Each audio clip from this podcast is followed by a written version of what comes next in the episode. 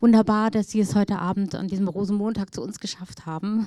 Und Sie werden es nicht bereuen. Wir werden ganz viele tolle Geschichten hören über tolle Frauen und ja, ihre Beziehung zu wirklich interessanten Männern, Malern auch. Und ähm, dass das aber auch nicht immer sehr glückliche Beziehungen waren. Also ein spannender Abend und ich möchte auch ganz herzlich Frau Klavadetscher nochmal begrüßen, dass sie bei uns ist und sie nochmal ganz kurz ein wenig vorstellen.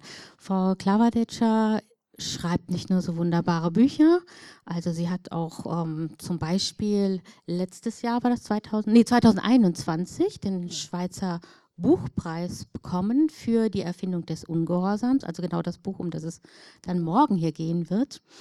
Und sie hat äh, mehrere Romane geschrieben, Knochenlieder, äh, da war sie auch nominiert für den Schweizer Buchpreis. Sie hat viele Theaterstücke geschrieben, die auch vielfach eingeladen wurden, zum Beispiel auf den Heidelberger Stückemarkt. Äh, sie war in Klagenfurt eingeladen. Also eine wirklich sehr geschätzte Autorin ähm, und Deswegen umso mehr freue ich mich, dass sie heute hier ist, weil ihr auch gar nicht so gut ging. Sie ganz angeschlagen war die letzten Tage und ähm, daher auch bitte ich um Ihre Nachsicht, wenn das mit dem Lesen manchmal so ein bisschen mit der Stimme vielleicht äh, nicht so ganz klappt, aber das kriegen wir hin, haben wir gesagt. Das kriegen wir auf jeden Fall hin. Und wenn man sich so ein bisschen ihr Werk anschaut, kann man feststellen, sie beschreibt sowohl auf der Bühne als auch im Roman, ja, würde ich sagen, so ein bisschen so Untergangsszenarien, äh, Gesellschaftsdystopien, ähm, vielleicht nicht ganz, aber doch Gesellschaftsmodelle, die sie vor bestimmte Herausforderungen stellt, also zum Beispiel Gesellschaften, in denen die einen Frauengesellschaften, in denen die einen Frauen keine Kinder bekommen dürfen und in einem anderen Gesellschaftsmodell, in denen sie keine Kinder bekommen können. Was macht das mit solchen Gesellschaften? Was macht das mit den Frauen? Also spannende Experimente, die sie dort vollzieht. Und ich wollte sie mal fragen, aber wie gesagt, es sind immer etwas eher so düstere Sachen. Habe ich das falsch interpretiert oder woher kommt die Lust am Untergang so ein bisschen bei Ihnen? Ja, in diesem Sinne, hallo Stuttgart. Ich bin sehr froh, hier zu sein. Am Rosenmontag oder Faschingmontag. Ähm, wieso das Düstere? Ähm, ich glaube, naja, das Schöne mag zwar schön sein, aber es ist vielleicht für eine Autorin nicht immer so interessant. Ich mag eben, was ich besonders mag, ist Gedankenspiel, was wäre, wenn. Mir ausdenken, was wäre, wenn jetzt die Situation oder die Welt eine solche wäre. Und dann das Spiel durchzuspielen im Kopf und dann auch schreibend.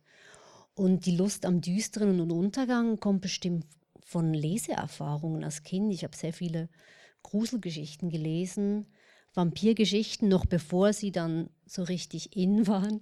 Ähm, ja, und solche Dinge, das mochte ich immer sehr gerne. Ich weiß nicht weshalb. Und das hat mich geprägt anscheinend. Also das Böse ist irgendwie interessanter noch als sozusagen.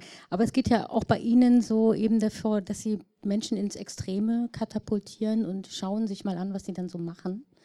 Ähm, zu gucken, was treibt Sie denn so an? Äh, geht es darum, beim Schreiben, geht es darum, jetzt auch Lösungen zu finden oder einfach nur mal so ein Versuchsmodell zu entwerfen oder auch Leute zu verschrecken? Ich glaube, Lösungen finden ganz bestimmt nicht, weil ich stelle mir eher Fragen und dann gucke ich und äh, gucke, was passiert. Meistens beim Schreiben, man weiß auch nicht, was passiert. Man kann sich vielleicht eine Spielwiese zurechtbauen und auf dieser Spielwiese passiert dann wieder sehr viel Unvorhergesehenes. Ähm, also Lösungen glaube ich nicht. Ich will auch keine Lösungen präsentieren, eher Fragen stellen. Leute zu verschrecken, kann vorkommen, weiß ich jetzt nicht, ob also das ist ja immer auch ein bisschen äh, Geschmackssache, wie oder wie schreckhaft man ist oder die Leserinnen sind. Ähm, und was war das dritte? Das war schon. das war schon. ja, genau. Weil ich fand, so, ich habe so ein schönes Zitat von Ihnen gefunden, dass Sie sagen: Wut, Reibung und aufgestaute Aggression sind für mich ein guter Nährboden fürs Schreiben. Oh ja, das ist wahr, genau. ja, die und die Welt bietet genug davon, deswegen. Und da fällt so ein bisschen dieser Essayband scheinbar aus dem Rahmen, also vor aller Augen, dem Band, über den wir heute sprechen wollen. 19 Essays zu berühmten Gemälden aus der Kunstgeschichte, Bilder, wir haben es ja eben schon auch gehört, an denen man einfach erstmal so vorbeigeht oder sich anguckt, wie ist denn so die Pinselführung und wann ist das entstanden, aber das Motiv vielleicht dann auch noch interessant findet, aber sich dann doch nicht mehr die Frage stellt, wer steht denn da eigentlich vor uns? Das sind also Frauen, die für Da Vinci, für Manet, für Kirchner, für Schiele Porträt gestanden haben. Und wie gesagt, der Band scheint so ein bisschen jetzt aus dem Rahmen zu, zu fallen, weil es jetzt sie da auf einmal eine ganz andere Rolle schlüpfen, sozusagen Detektivrolle eingenommen mhm. haben, um zu äh, herauszufinden, was sozusagen mit diesen Frauen los ist, woher sie kommen und welches Schicksal ähm, sie halt ähm, haben. Hat sie denn so mal grundsätzlich vorweggefragt, das Schicksal dieser Frauen mitgenommen? Hat es sie wütend oder betroffen gemacht? Sehr, sehr. Ähm, bei der Recherche eben manchmal, ich konnte es fast nicht glauben auch, was, was diese Frauen erlebt und gelebt haben. Manchmal bin ich fast vom Stuhl gefallen bei der Recherche, weil ich dachte, das kann ja nicht sein. Diese Leben waren so ähm, tragisch, aber auch so lustvoll und kreativ. Die waren sehr ähm, klug, auch adaptierfähig. Ähm, die haben die Umstände, die meistens schwierige waren, bis auf ganz wenige Fälle, ähm, gut gemeistert und, und ein doch sehr lebenswertes Leben gelebt immer. Und es war die Neugier, die mich angetrieben hat. Ja, ich, ich, fand, also ich fand die Lust am Recherchieren war sehr groß. Irgendwann musste ich auch aufhören, weil man kann nicht ewig weiter suchen und man, irgendwann will man sie auch zu Papier bringen. Ähm, das fand ich schon wahnsinnig spannend. Sie haben Ihrem Band einen Motto oder ein, ein Zitat von, besser gesagt, von Tracy Chapman vorangestellt: There's fiction in the space between you and everybody. Also mit anderen Worten gibt es noch eine Menge Raum, ja, zwischen mir und den anderen Raum für Fiktion, für Gedanken, für Vorstellungen. Ähm, ist das sozusagen die Ansage für dieses Buch? Ja, es ist die Ansage. Gleichzeitig ist es vielleicht auch, ähm, wie ich im Nachwort beschreibe, wichtig oder war es für mich wichtig, auch nochmals festzustellen oder voranzustellen, dass es ja auch eine Anmaßung ist, was ich da tue. Weil diese Figuren, anders als bei den anderen Büchern, wo ich fiktive oder hauptsächlich fiktive Figuren verwende oder erfinde, ähm, diese Frauen gab es. Die gab es wirklich, sind historische Figuren. Und das, da hat man eine ganz andere Haltung dazu natürlich. Man will ihnen gerecht werden. Man, man will schon, dass da eine Stimme spricht oder jemand spricht, die das dann auch irgendwie, äh, oder man will es richtig machen irgendwie, auf eine Art und Weise. Und es ist ja nicht so, dass ich dann einfach tun und lassen kann mit diesen Figuren, was ich will. Und ich fand es wichtig auch zu sagen, trotzdem ist es Fiktion. Es bleibt Fiktion auf einer historischen Basis, auf einer Faktenbasis. Und deswegen dieses Zitat, dass eigentlich zwischen jedem du und ich eine Fiktion bleibt, dass man nie natürlich ganz eine Figur werden kann oder ich kann nie ganz diese Rolle einnehmen. Das, das geht gar nicht. Das wäre ja auch sehr arrogant, das zu denken. Und deshalb dieses Zitat. Und eine Frage noch, bevor wir dann zur ersten Lesung kommen. Mhm. Ähm, wie war das mit der Auswahl? Also als ich zum Beispiel einer Bekannten erzählt habe, also da haben wir jetzt dieses tolle Buch und mit den Frauen und so, dann kam natürlich gleich, ach ja, Mona Lisa. Mona Lisa ist nicht dabei. Kann ich gleich schon mal sagen. Wieso nicht? Ich habe mir sehr lange überlegt, ob ich Mona Lisa reinnehmen soll. Es ist jetzt so die, die berühmte ähm, Abwesende.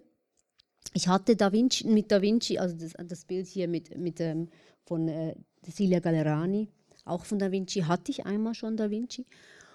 Und ich habe mir dann sehr lange überlegt, wie würde ich sie dann reinnehmen. Ähm, am besten hätte ich sie dann schweigen lassen vielleicht oder sowas. Aber nee, nee, nee, es hat dann auch nicht gepasst.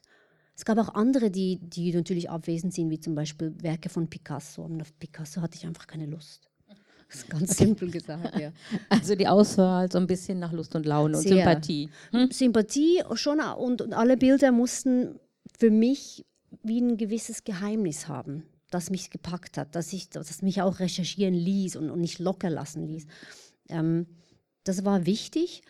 Und natürlich wollte ich auch eine gewisse Diversität, dass nicht nur alle Bilder jetzt aus dem 19. Jahrhundert in Paris äh, sind, sondern es ein bisschen breiter ist und auch über die Zeit ein bisschen bunt gemischt. Ähm, das war ein Anliegen und am Ende schon sehr, sehr persönliche Präferenzen. Also ich wollte unbedingt Bilder, die mir einfach auch gefallen oder die ich immer schon mochte. Und wir fangen jetzt an mit Wally Neuziel. Sie ist mhm. sozusagen das Model von Eugen Schiele, auf dem Rücken liegende Frau. Und ähm, warum wir mit diesem Bild anfangen, das klären wir nach ihrer Lesung. Mhm. Das ist gut. Das ist ein ganz kurzer Ausschnitt. Oh ja, natürlich. Zum Glück habe ich sie. Das ist jetzt nichts. Jetzt muss ich leider so durchklicken. Und sehen Sie schon alle. Ah, da ist sie. Ein zurück. Voilà. Wir sind in Wien und bei Walli Neuzil auf dem Rücken.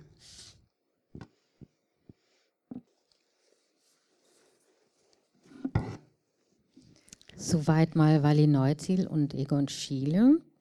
Ja, mit Walli fing dieses Buch an. Wie war das genau, Frau Klavadice? ja, es ist eine lustige, also für mich lustige Geschichte, weil ähm, ich habe vom Theater Basel und vom Kunstmuseum Basel in Zusammenarbeit einen Auftrag gekriegt. Also die haben einen Auftrag gegeben an mehrere Schweizer Autorinnen und Autoren, ähm, sich ein Werk aus der Sammlung des Museums auszusuchen und darüber zu schreiben. Und die Schauspielerinnen haben das dann vor Ort im Museum ähm, geredet, gesprochen, gelesen oder inszeniert. Ähm, ich wurde auch angefragt, fand das eine wunderbare Idee, ähm, bin dann auch ins Museum gefahren, zu gucken, ja, was wähle ich mir denn aus. Wusste auch schon aufgrund von Vorrecherche, dass ähm, eben dieses Bild in der Sammlung ist. Habe dann geguckt, was gibt es sonst noch, habe dann auch dieses Bild gesucht und es nicht gefunden und habe dann nachgefragt, wo das denn sei. Sollte im Kupferstichkabinett sein. Die wussten dann auch nicht so recht. Ähm, wahrscheinlich im Depot wieder etc. Und dann wollte ich es natürlich unbedingt haben, weil es, weil es nicht auffindbar war oder zumindest in diesem Moment nicht. Und ich fand es auch interessant, dass eine, nicht nur ein Bild, sondern auch eine Person auf dem Bild einfach so weggehängt werden kann. Und habe dann recherchiert, ja, wer ist überhaupt auf diesem Bild? Gibt es da Fakten dazu, Informationen. Bin auf Wally Neuzil gestoßen, habe deren Lebensgeschichte recherchiert und ließ dann für dieses Projekt ähm, aus der Ich-Perspektive Wally reden. Und natürlich, ähm, ja, das war dann wie der Anfang, weil die Museen sind voll von Frauen, angezogen, ausgezogen, Köpfe, Körperteile. Wir kennen, wir, wir wissen, wie sie aussehen, aber wir kennen die Geschichte nicht, wir kennen die Namen nicht, wir wissen nicht, wer die Frauen sind. In den meisten Fällen weiß man es nicht oder wissen, sagen wir mal, als gängige Museumsbesucherin weiß man es oft nicht. Und ja, das war dann der Anfang. Das Bild ist übrigens aufgetaucht.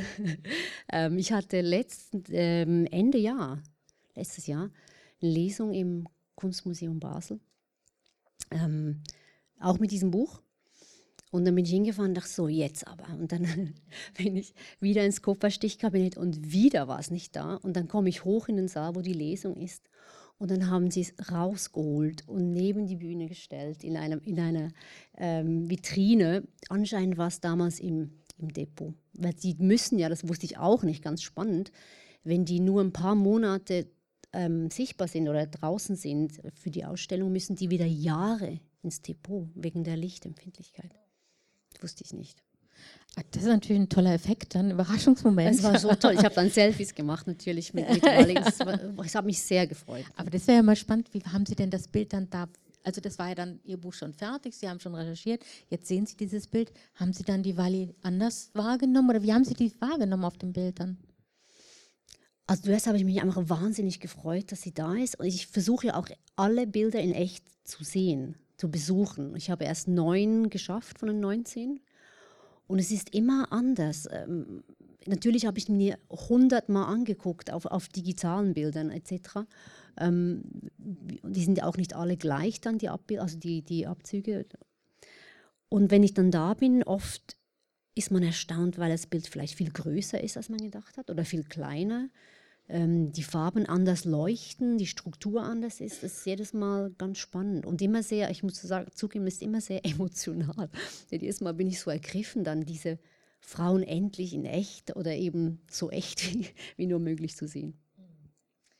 Ja, also ich meine, Sie haben jetzt nur einen Teil äh, sozusagen ihrer Geschichte zu Valinal Neuziel vorgetragen mhm. und da fiel schon dieser eine Satz eben, am Ende bist du auf die auf dem Rücken liegende Frau. Das klingt natürlich so ein bisschen sehr verzagt und mhm.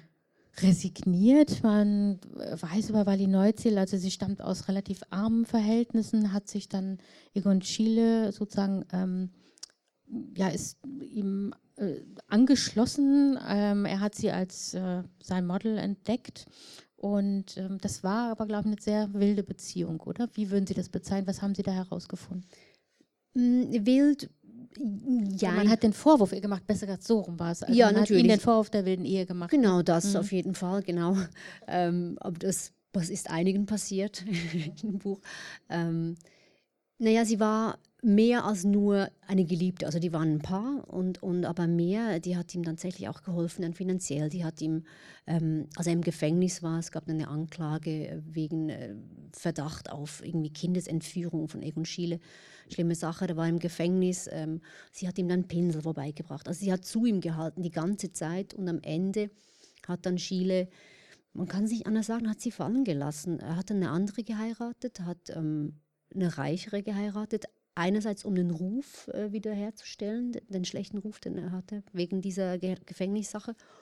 Und einfach auch, weil sie wohlhabender war. Das war dann schon bitter und sie ist dann, an, ging dann in die Front nach ähm, äh, Jugoslawien oder Ex-Jugoslawien. Ähm, und dann irgendwann ist sie an Scharlach gestorben. Ähm, genau. Ist äh, in diesem Sinne, auch weil sie auf dem Rücken liegt, fand ich das schon auch gerechtfertigt, dass Wally sich hier beschwert. Ähm, man, ja, man, sie hätte schon mehr zu bieten gehabt, aber jetzt ist sie auf diesen Bildern und darunter steht sein Name und nicht ihr Name. Ja, würden Sie sagen, sie ist ein Opfer oder inwieweit hat sie auch ihre Verhältnisse oder an ihren Lebensverhältnissen auch selber mitgearbeitet? Äh, so konnte sie die mitgestalten?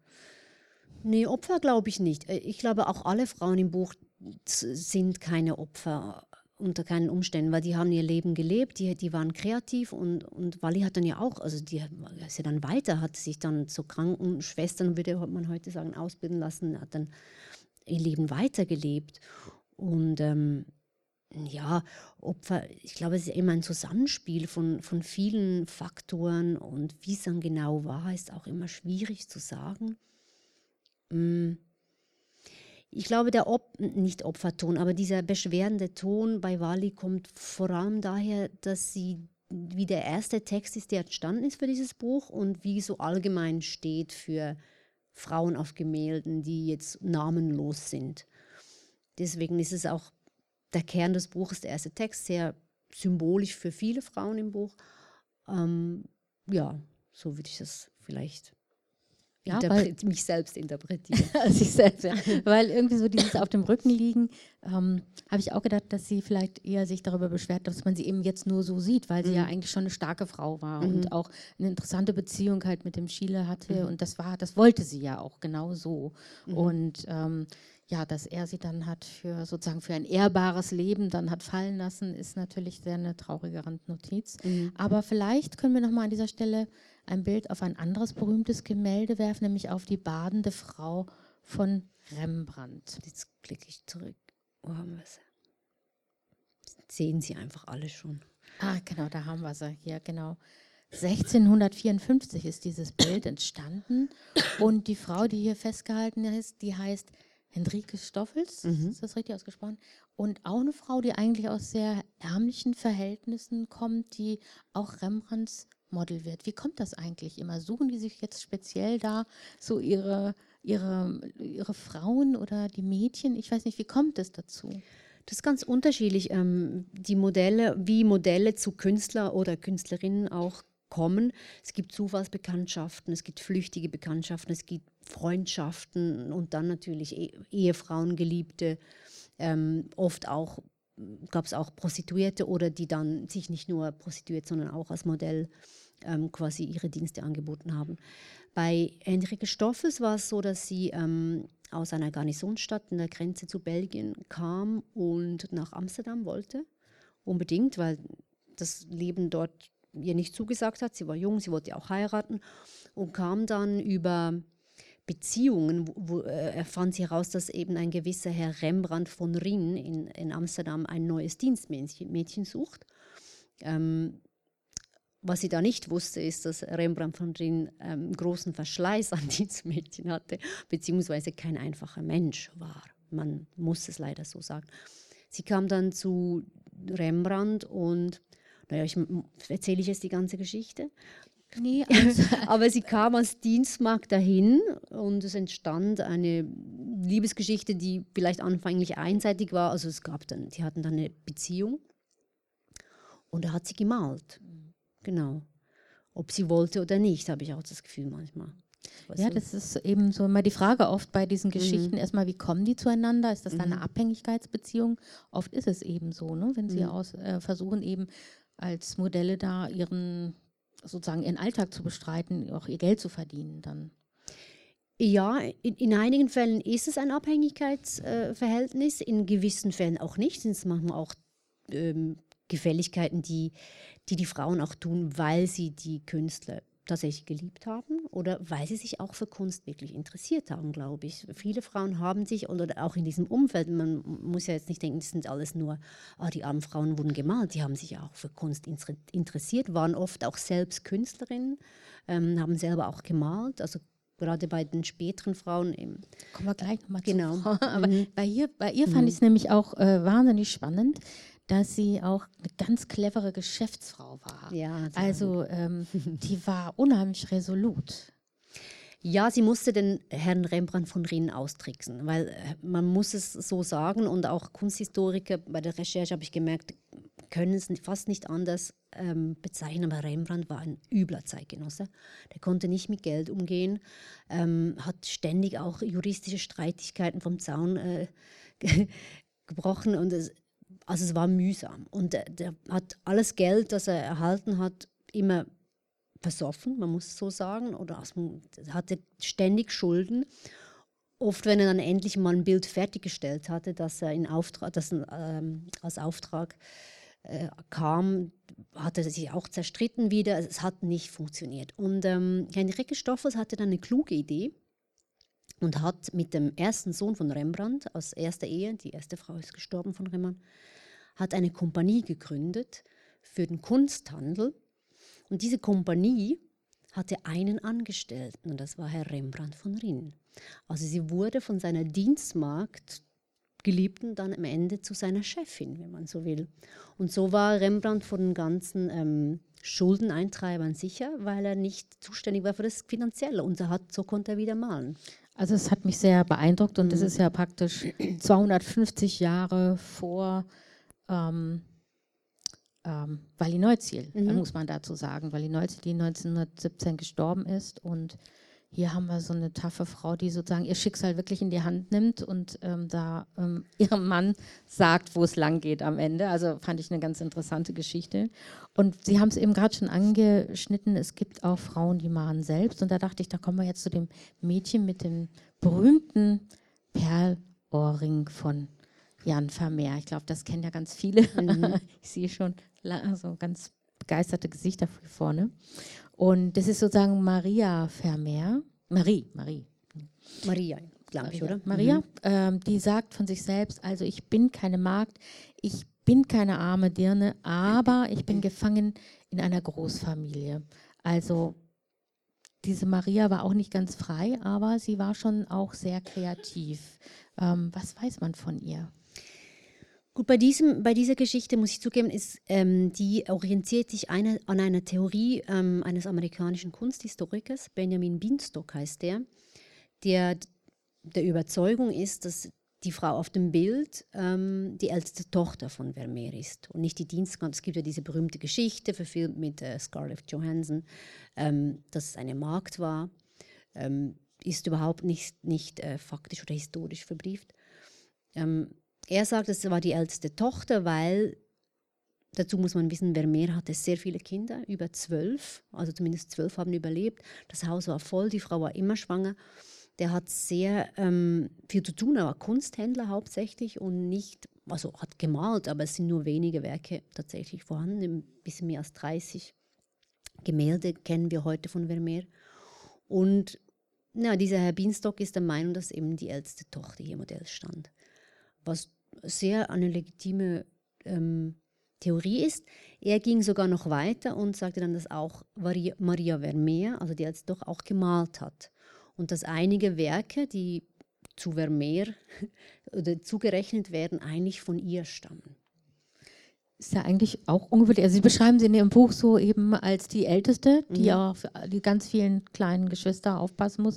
Aber wenn sie irgendwie nur kann, sitzt sie beim Vater in der Werkstatt, guckt zu, malt eben auch. Mhm. Und das ist dann ein großes Glück in Anführungsstrichen, weil also doch ist es, äh, weil ähm, als der Vater dann stirbt, gibt es noch Nachfragen, gibt es noch Gemälde und dann zaubert sie sozusagen ihre eigenen Gemälde hervor. Wie ist das überhaupt möglich? Dass sie das. Äh, nee, dass sie, dass sie die als äh, Bilder ihres Vaters ausgeben kann. Ach so, natürlich, weil sie bei ihm gelernt hat. Also es gibt jetzt auch diese, mh, mm, es war kürzlich, jetzt ist ja diese Vermeer-Ausstellung auch gerade in Amsterdam, die große. Und auch hier gab es wieder diesen, diesen Streit um ein Gemälde. Ich das heißt, glaube ich, das Mädchen mit dem roten Hut oder ist es die Mädchen mit der Flöte? Jetzt bin ich nicht mehr ganz sicher. Aber da streiten sich jetzt auch die amerikanischen Kunsthistoriker mit den holländischen Kunsthistorikern, ob das noch ein Vermeer ist. Die Amerikaner sagen, nee, ist kein Vermeer, weil ganz deutlich andere Technik, ein bisschen andere Technik. Die, die Holländer wollen davon nicht, nicht, nichts wissen. Und sie sagen aber dennoch, die Amerikaner meinen, es ist, muss jemand gewesen sein, der Vermeer sehr, sehr nahe stand. Also seine Technik kannte, seine Arbeitsweise sehr, sehr genau kannte. Das entweder ein Schüler, eine Schülerin oder eben natürlich ein Familienmitglied Querstich, Schülerin. Ähm, insofern, man, die waren ja immer, das, man muss sich das vorstellen, die, die, die, haben das natürlich alles mitgekriegt. Also, ich kann mir das, ich mochte diese Idee total gerne, dass eben Maria, wer mir auch gemalt hat, natürlich irgendwie und dem Vater nachgeeifert hat und halt nicht, ähm, natürlich nicht von der Geschichte anerkannt wurde. Dazu muss man auch sagen, dass Vermeer nicht alle seine Bilder signiert hat und wenn er sie signiert hat, immer anders. Also wirklich, es sieht immer anders aus, die Unterschrift. Auch hier, es gibt keine Überlieferungen von Tagebüchern, keine Notizen, keine Skizzen von Vermeer, es gibt auch keine Zeichnungen, es gibt wirklich nur diese Gemälde. Um, ähm, that's it. So. Und ich mochte das. Ich mochte auch, dass dieses Geheimnis so aufrechterhalten wird und dass man sich auch weigert, ähm, zu sagen, ja, okay, das ist kein Wer mehr mehr, okay, das kann, dann ist es eben von der Tochter. Nein, es muss dieses Magische noch haben. Das, das mochte ich, weil es auch was mit dem Markt zu tun hat am Ende. Ich weiß nicht, wie der Markt reagieren würde, wenn man plötzlich fünf Bilder von Vermeer nicht mehr Vermeer zurechnet. Das ist dann auch interessant. Am Ende ist es eben auch, geht es immer auch um Geld. Also sicherlich und auch in diesem Fall ja ganz mhm äh, existenziell, weil darum ging es ja auch, die Familie weiter über Wasser halten mhm. zu können mit den Gemälden. Und ähm, ja, wer weiß, vielleicht kommen ja auch noch mal ein paar neue zum Vorschein, die man noch nicht kennengelernt hat. Und wie geht es ihm mit diesem Bild, dieses, dieses Mädchen? Ich glaube, jeder von uns hat die, glaube ich, im Kunstunterricht mal gesehen. Mhm. ähm, ist ja so ein ganz klassisches Motiv. Haben Sie noch mal neues Seiten da gesehen oder ihr abgewinnen können? Hm. Ja, also ich finde überhaupt, ich bin wurde ein großer Vermeer-Fan durch die Arbeit, auch daran, wie er mit dem Licht umgeht und, und dieses Geheimnis auch. Ähm, man weiß nicht, lächelt sie, lächelt sie nicht. Ähm, man guckt die Bilder sehr lange an. Ähm, interessant daran ist auch, es gibt ein Bild, ein zweites Bild von einem Mädchen mit Perlohrring oder Perlohrgehänge, ähm, glaube ich, ein Jahr später, das auch von Vermeer sei. Und es sieht ein bisschen anders aus. Das finde ich auch so spannend, dass er oft Bilder in der Doppelung gemalt hat oder angeblich, wenn es denn beide von ihm waren. Ich finde bei Vermeer dieses Geheimnis so spannend, dass man eben nicht weiß, wer, was hat er alles gemalt, was, wie, und auch, dass man da so, so viele Unklarheiten noch hat, auch bezüglich jetzt dieser Figur. Ist natürlich eine Behauptung von mir, dass es jetzt die Tochter ist, ja. aufgrund von, von gewissen Fakten, aber nicht vollständig. Aber es ist eine schöne Vorstellung auf jeden Fall. Finde ich auch. Ich mag sie auch. Und damit kommen wir dann zu Margherita Lutti Mhm. und ihrer zweiten Lesung. Und sie ist die heimliche Liebe des Malers Raphael. Wollen Sie da auch noch mal drücken? Ja. Immer so weit. So. Genau, ich lese jetzt das Kapitel zu Margherita Lutti. Wir sind in Rom im Jahre 1518, 1519.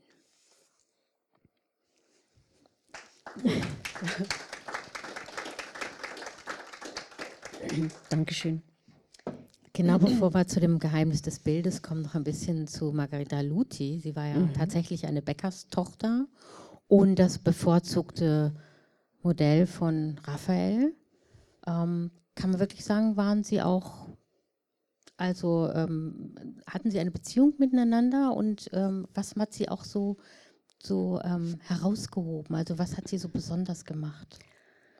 Also gemäß Quellen von äh, Giorgio Vasari, der ähm, äh, Historiker, der sehr viel über Raphael und, und die damaligen Maler auch, oder eigentlich einer der ersten Kunsthistoriker geschrieben hat, war Margherita Lutti eine sehr prägende Frau für Raphael. Also der, die, die, die Tatsache, dass er nicht malen konnte, das stimmt. Also hat Vasari geschrieben, der, der muss, die musste dann in, hergeholt werden. Auch, dass sie ähm, weg, äh, wie soll man weggeekelt werden sollte, war ein Fakt. Dazu muss man sagen, dass ähm, diese berühmte Maria da Bibbiena, das war die Nichte des Kardinals und Raffaello und seine ganze, An- ganze Werkstatt und Entourage, die ganze, ähm, das war ja ein Riesenbetrieb, die hatten sehr viele Aufträge im Vatikan und natürlich auch hier ging es wieder um Geld und wenn das bekannt geworden wäre, dass, oder zumindest romweit bekannt gewesen wäre, dass Raffaello eigentlich ähm, Margherita Luti liebt und wenn ich Liebe sie hätte, das wäre wahrscheinlich nicht so gut gewesen fürs Geschäft. Deswegen auch im Nachhinein diese Zensur durch den Schüler. Ähm, ja, ich, ich, ich finde es ein schönes Beispiel für eine sehr ähm, für, ein, für eine gute Beziehung zwischen Maler und, und Modell, für eine sehr romantische Liebe, die nicht sein durfte, die mit allen Mitteln auch bekämpft wurde, aber von Raffaello auf diesem Bild halt schon so festgehalten wurde, dass es, äh, die haben sich geliebt. Aber es war schon bekannt, dass sie ein Paar waren, oder wurde ja, das, das auch? war, ja. es war eigentlich bekannt, aber natürlich, man wollte es halt nicht wahrhaben. Öffentlich, ja, genau. Genau. Und ähm, Sie haben ja auch eben geschrieben, er, er, fand, also er fand Wege, um Mhm. sozusagen die Liebe zu ihr zu dokumentieren. Ist das auch verbrieft, dass er sozusagen kleine Hinweise hinterlassen hat? Oder ist das jetzt doch auch Ihre Naja, bei diesem- bei bei diesem- dem Bild ja, ne? Bei dem Bild ja, bei den anderen, muss ich zugeben, weiß ich es nicht. Ähm, es ist auch schön, dass man, wenn Sie genau gucken, der Ring ist wieder sichtbar, ganz unten am Bildesrand beim äh, Ringfinger ist der Ring wieder da. Es ist sehr, sehr klein, aber er ist ein bisschen weiter vorne. Er ist nicht hinten, er ist vorne am Glied. Und auch natürlich die, die Büsche hinten, das sieht man jetzt ein bisschen schlecht, die sind wieder ähm, sichtbar. Und was ich natürlich ganz clever finde von Raffaello, äh, es ist meines Wissens wirklich das einzige Bild, das Raffaello signiert hat. Und wie er es signiert hat und wo, ich meine, das ist so toll. Er hat sie dem Armreif das halt, ja. also bis mein und das konnten sie natürlich nicht übermalen. Und deswegen, das war ja eigentlich schon so ein Zeichen. Also auf diesem blauen Armreif, Genau, den man dort, sieht, ist dann mhm. ihr, sein Name. Genau, da steht Raphael genau. Urbinas. Ähm, Und diese Bemalung, wann haben die denn stattgefunden oder wann ist das passiert? Das war ziemlich äh, zeitnah nach seinem Tod. Hat der, sein Schüler noch das übermalt, weil wahrscheinlich fand, das geht nicht, dass das da jetzt die auf, also wenn sie wollten das einfach nicht, eine Zensurmaßnahme, kann ich mir vorstellen. Und ich habe auch mal gelesen, dass äh, tatsächlich auch vermutet wurde, dass Raphael gar nicht der Urheber sei, sondern der Schüler. Ist das sozusagen dann auch in die Welt gesetzt worden? Das, das vom Bild, vom ganzen Mhm. Bild. Oh, das ist eine interessante Theorie, das habe ich noch nie gehört. Also ähm, Das wär natürlich- wäre wär neues, neu, Das wär eine genau. neue Geschichte dann. Ja. ähm, aber es ist interessant auch, ähm, finde ich, es gibt verschiedene Versionen auch darum, warum sie zum Beispiel so da, diese Brüste werden ja auch immer betont im Zusammenhang mit dieser Bildgeschichte und auch ähm, in ihrer Geschichte, warum sie das so macht. Gibt es auch verschiedene Versionen. Genau, da, ähm, die, die Stelle habe ich jetzt beim Lesen ausgelassen, aus äh, halstechnischen Gründen. Ähm, die, natürlich gibt es immer viele Symbolik, auch mit der Brust. Das wurde von Kunsthistorikern ganz unterschiedlich interpretiert. Das sei irgendwie äh, eine stillende Brust, die Venus Putica, ähm, dann die, die, äh, die, die, Madonna natürlich, äh, das, die, die Milch der Musen sei in der Brust.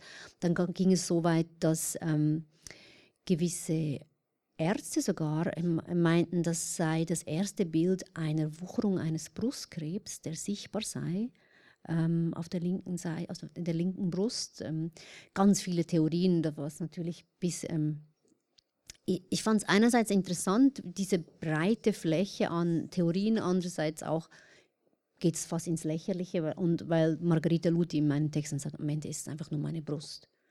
That's it. Ja, also diese Krebstheorie fand ich auch äh, extrem irgendwie, dass man aber, alles da, daraus hinausliest. Mhm. Ist Ihnen die Frau sympathisch?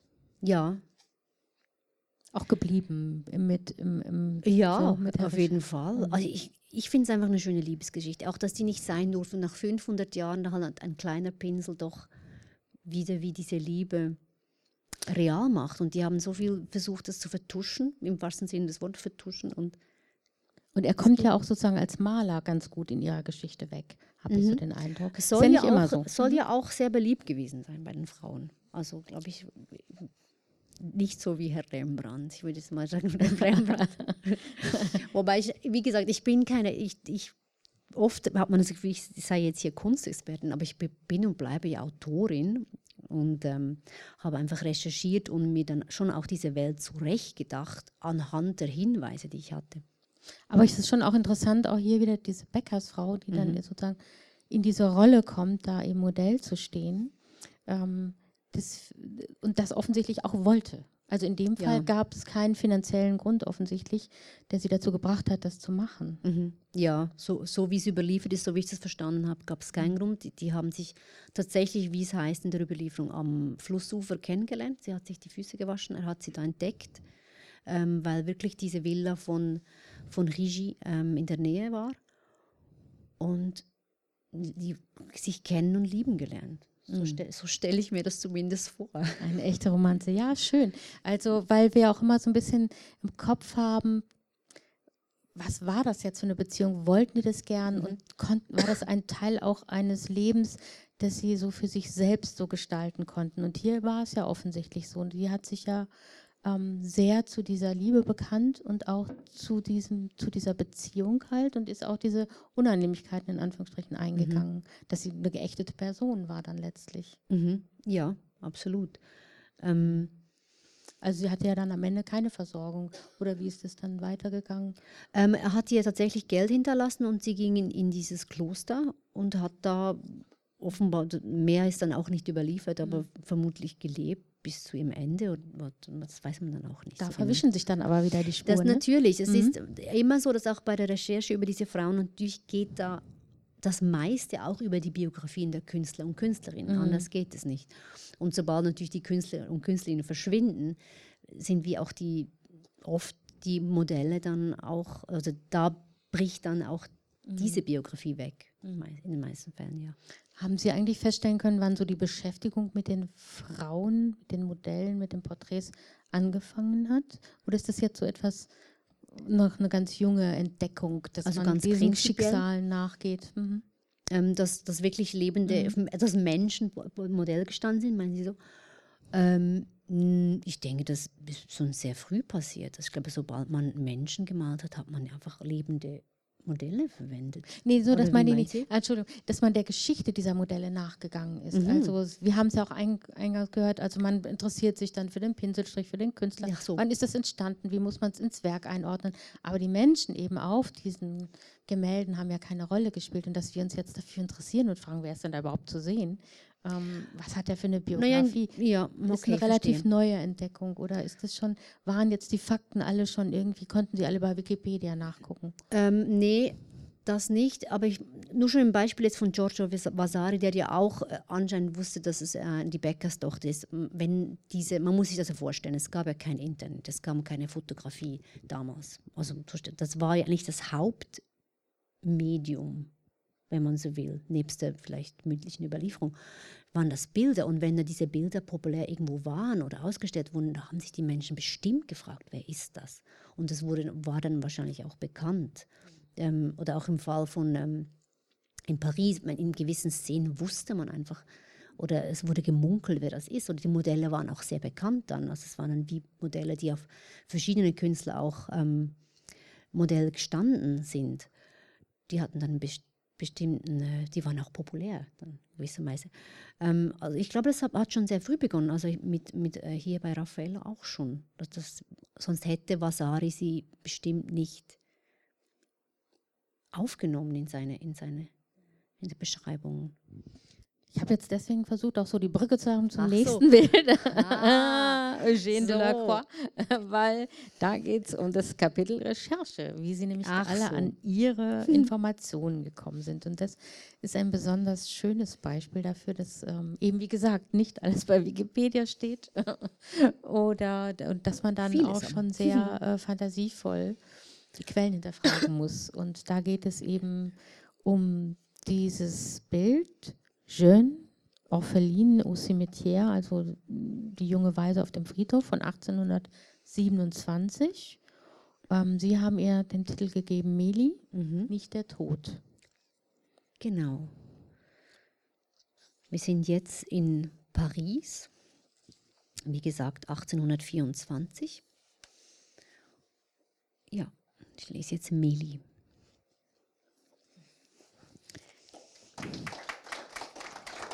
Dankeschön.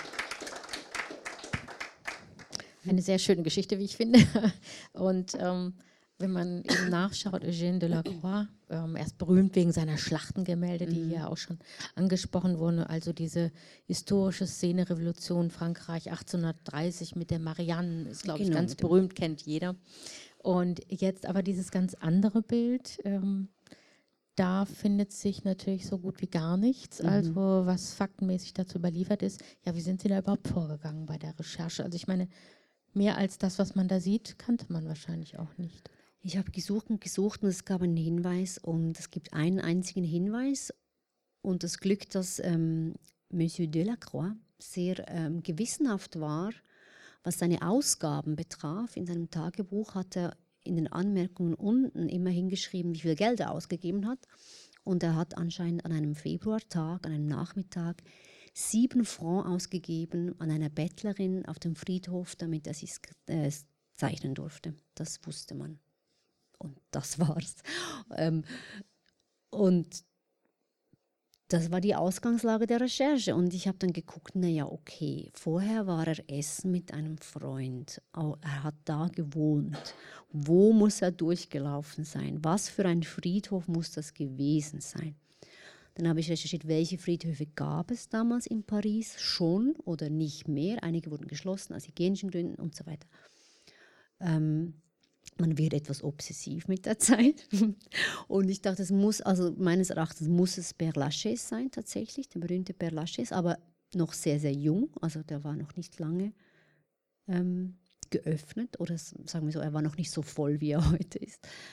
Ähm, und ich fand die Idee schön, es war eine Bett, ist eine junge Bettlerin, die er da getroffen hat. Ich dachte, wieso bettelt die da? Er hat sie mit Tränen gezeichnet, vielleicht die, war es eine Weise, das wurde dann später auch die Weise auf dem Friedhof genannt, wobei die Bildtitel oft nicht unbedingt vom Maler stammen.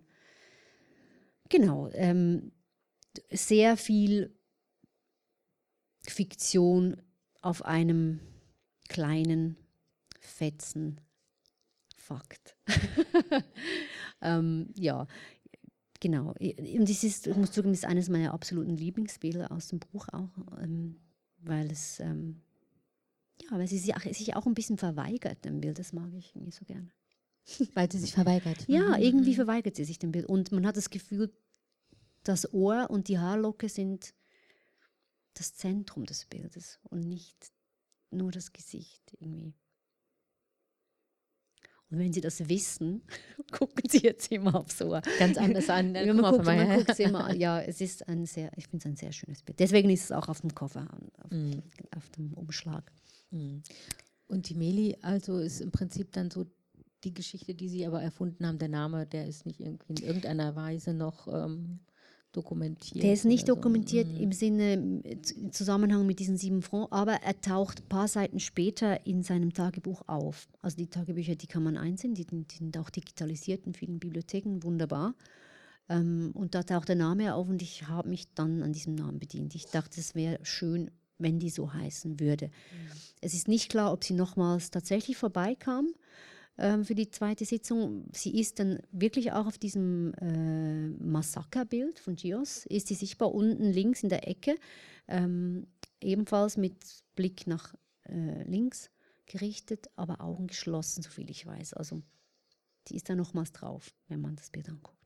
Auch in derselben Haltung? Dieselbe Haltung, deswegen ist nicht klar, ob er sie wirklich nochmals gezeichnet hat oder ob das diese Charakterstudie das Vorbild war dann für. Mhm, mhm, mhm. Zumindest weiß ich es nicht, aber es wird vermutet, dass ja. Aber insgesamt ist es schon eigentlich auch ein Bild, was aus dem Rahmen seiner Werke fällt. Ne? Also es ist, sind eher andere Sonst die so historische Figuren und so. Ne? Also er hat immer große Männer, große Frauen dargestellt und eben Schlachten, wie gesagt. Aber äh, so eins ist eigentlich ungewöhnlich. Ja, Mhm. und gleichzeitig hat es doch diese Dramatik, finde ich. Also es ist ein, zwar eine ausschließlich nur eine Bettlerin auf dem Friedhof, aber sie hat wie, sie trägt dieses Leid von vielleicht einer ganzen Generation oder einer ganzen Zeit in sich. So gefühlt, würde ich jetzt mal. Ja, man kann da sagen. viel hineininterpretieren. Und ich Mhm. denke mal, hat sie, sie hat ihn auch angerührt, sonst hätte er sie ja, Ja. natürlich nicht gemalt. Also, und sie ist auch eine sehr schöne, sehr schönes Mädchen natürlich auch. Ja. Mhm. Also da kommt vieles zusammen. Habe ich schon live gesehen, Paris. Gehen Sie nach Paris, wenn Sie, gut, das wissen Sie, wenn Sie Kunst interessiert, gehen Sie nach Paris. Ähm, da findet man gleich fünf der Bilder, die drin sind. Und das ist eines, das habe ich schon gesehen. Im Louvre hängt das. Ich würde ganz gern noch ganz kurz auf eine andere Frau kommen, und zwar auf die Madeleine. Mhm. Das ist ein Porträt von Marie Guillemine Benoit, wenn ich das Ah, jetzt hoffentlich richtig ausgesprochen habe, weil das ja sicherlich auch eine Frau ist, von der nicht so viel bekannt ist, könnte ich Mhm. mir vorstellen. Also man weiß viel und es ist übrigens auch die einzige Malerin in ihrem Buch. Habe ich das jetzt falsch? Es gibt drei. Drei. Oh, so. Alice Neal noch am Ende Ach, stimmt, und, ja, genau. und Mhm. ähm, natürlich Angelika Kaufmann. Angelika Kaufmann, genau, wie konnte ich die vergessen? Die eine sehr selbstbewusste und eigenständige Künstlerin war und sich da sehr gut äh, vertreten hat. Also, und eben hier ähm, Marie-Guillemine Benoit, Mhm. sie, ähm, ähm, man muss dazu sagen, in diesen französischen Revolutionswirren, sie ist die eine, eine sehr begüterte Frau gewesen, die dann äh, sich kurz vorübergehend nach Guadeloupe äh, abgesetzt haben. Und dort hat sie eben offensichtlich diese Madeleine getroffen, die Tochter einer Sklavin, aber die waren ja jetzt alle befreit, sozusagen durch die französische Revolution, in Anführungsstrichen, sage ich jetzt mal, weil sie ja da als Hausmädchen dann tätig wurde und auch als dieses schöne Hausmädchen quasi in ihrer Geschichte auch entdeckt wird im Prinzip. Also ähm, ist das tatsächlich die Geschichte von Madeleine? Ähm, man weiß, dass sie ähm, nicht, nicht mit äh, Marie Guillaume selbst nach Paris kam, sondern mit dem Schwager, mit der Familie, also mit dem Schwager zusammen. Die waren noch in Guadeloupe und kamen dann nach Paris. Sie selbst war auch in Guadeloupe, kam dann zurück. Also die sind ja alle geflohen während der Revolution und wieder zurückgekommen. Einige, andere gar nicht. Also die, die Aristokraten zumindest. Genau. Ähm, und das war der Grund, weshalb sie in Paris war zu dieser Zeit. Sie wurde gemalt und das auch hier wieder diese ganze, also man, die Geschichte ist natürlich eine unglaubliche Geschichte der, des Missbrauchs auch, der Sklaverei, der Ausbeutung und selbst auf der Kunstebene, das fand ich eigentlich interessant, hatte, also Benoit wollte sie malen, weil es damals auch galt, so, gesehen wurde, dass wenn man, dass es dass schwierig galt, Menschen mit schwarzer Haut zu malen, weil es ganz andere Fähigkeiten vorausgesetzt hat. Und auch hier wollte sie sich beweisen, auch hier wieder diesen, dieser Missbrauch an dieser Person oder fand ich ähm, nochmal eine zusätzliche Ebene, die, die, die in dieser Geschichte eine wichtige Rolle spielt. Ich fand es auch interessant, dass das Bild wurde dann im Pariser Salon ausgestellt und es galt als ähm, Symbol der Emanzipation und Menschenrechte. Mhm. Eigentlich aus heutiger Sicht natürlich Zynisch eigentlich. zynisch, fast. Ja, absolut ja. zynisch, ja, genau. Mm. Und was weiß man über diese Madeleine? Nicht viel. Tatsächlich, dass sie einfach auf Guadeloupe aufgewachsen mhm. ist und dann ähm, mit, äh, mit dem Schwager von Benoit, der zuständig war als Schiffszahlmeister, wenn ich das richtig in Erinnerung habe, ähm, nach Paris kam, zurück nach Paris kam. Die war, die wurde da, also die war zuerst angestellt auf Guadeloupe und dann kam sie mit nach Paris, was nur schon ein riesiger, also es war natürlich ein Schock, nehme ich mal an, äh, dass einfach dann, dass sie da nach Paris disloziert wurde. Und viel mehr weiß man nicht tatsächlich. Ähm, ich habe dann sehr viel äh, Recherche verwendet auf Guadeloupe, natürlich die Zeit die, der Revolution, dann wie ähm, durch die, wie die eigentlich befreit wurden, dann wieder unfrei waren, die Sklaven, dieses Hin und Her. Ähm, das fand ich auch ganz interessant in diesem Zusammenhang. Und natürlich die, die Missbrauchsthematik, einfach, dass, dass es ähm, in diesem Fall noch verdoppelt ist. Also man, man kann ja sagen, ich möchte es nicht Opfer nennen, aber natürlich, wenn ein Modell gemalt wird, diese, hat das auch eine Hierarchie in mhm. vielen mhm. Fällen. Und in diesem Fall ist die Hierarchie wie mehrfach ähm, vorhanden und eben dieser Zynismus auch. Und man muss auch sagen, also der Titel des Gemäldes heißt jetzt nicht Madeleine, mhm. sondern es heißt eigentlich Portrait du Negresse. Also dahinter steckt dieses bekannte Unwort, das N-Wort drin. Und Sie sind ja auch auf spezielle Weise mit diesem Wort umgegangen. Genau. Das finde ich sehr spannend, dass diese Diskussion jetzt hier auf der Bühne stattfindet, weil das bei allen Lesungen, die ich hier bisher wurde, das nie, war das nie ein Thema. Und ich bin sehr froh, dass das passiert. Ähm, der Verlag kriegt tatsächlich auch viele Anschriften wegen diesen Schwärzungen, also weil sie die Menschen möchten wissen, weshalb. Ich habe das Wort geschwärzt, ähm, also das N-Wort oder also es gibt einfach ein geschwärztes Wort im Text. Ich gehe aber auch reflexiv damit um. Es ist nicht so, dass, dass das einfach zensuriert habe, sondern dass Madeleine im Sprechen dann auch sagt, dass ihr die Worte jetzt weg eigentlich weggeschnitten werden wieder, dass es wieder diese Gräben gibt, dass, dass sie eigentlich auch selbst, wenn sie spricht, wieder ähm, naja, zensuriert wird eigentlich. Durch mich natürlich, nicht durch den Verlag oder irgendjemand. Und auch, ich fand es auch interessant, ich benutze es als künstlerisches Prinzip, dass auch was diese, diese Auslassungen auch am Text wieder antun, ist ja auch eine gewisse Gewalt. Ich wollte auch, dass diese Gewalt wieder sichtbar wird, äh, auf einer Metaebene noch zusätzlich. Mhm. Genau. Und der Verlag kriegt Zuschriften? Weshalb? Oder in welchen, mit welchem ähm, viele möchten wissen, weshalb das geschieht. Man, man möchte, weil Zensur finde ich ein sehr interessantes, aber auch heikles Thema. Man, soll man zensurieren? Soll, soll, man das Wort aussprechen oder nicht? Soll, soll man mit Erklärungen arbeiten? Das ist natürlich eine Riesenthematik momentan. Wie geht man damit um? Soll ein Wort, weil es historisch korrekt müsste man es historisch korrekt verwenden, weil natürlich hätte sie wahrscheinlich mit einem gewissen N-Wort, also nicht mit dem, also natürlich nicht mit dem Deutschen, sondern mit dem Französischen, Version äh, über sie gesprochen, beziehungsweise sie sagte, dass die Menschen sie so nennen. Ähm, wie geht man damit um? Finde ich eine Frage, die man vielleicht nicht ganz richtig beantworten kann. Ich glaube, es ist ein Prozess. Ich glaube, man muss, muss aber darüber sprechen. Wie spricht man über Dinge? Ähm, und auch den Mut haben, darüber zu sprechen.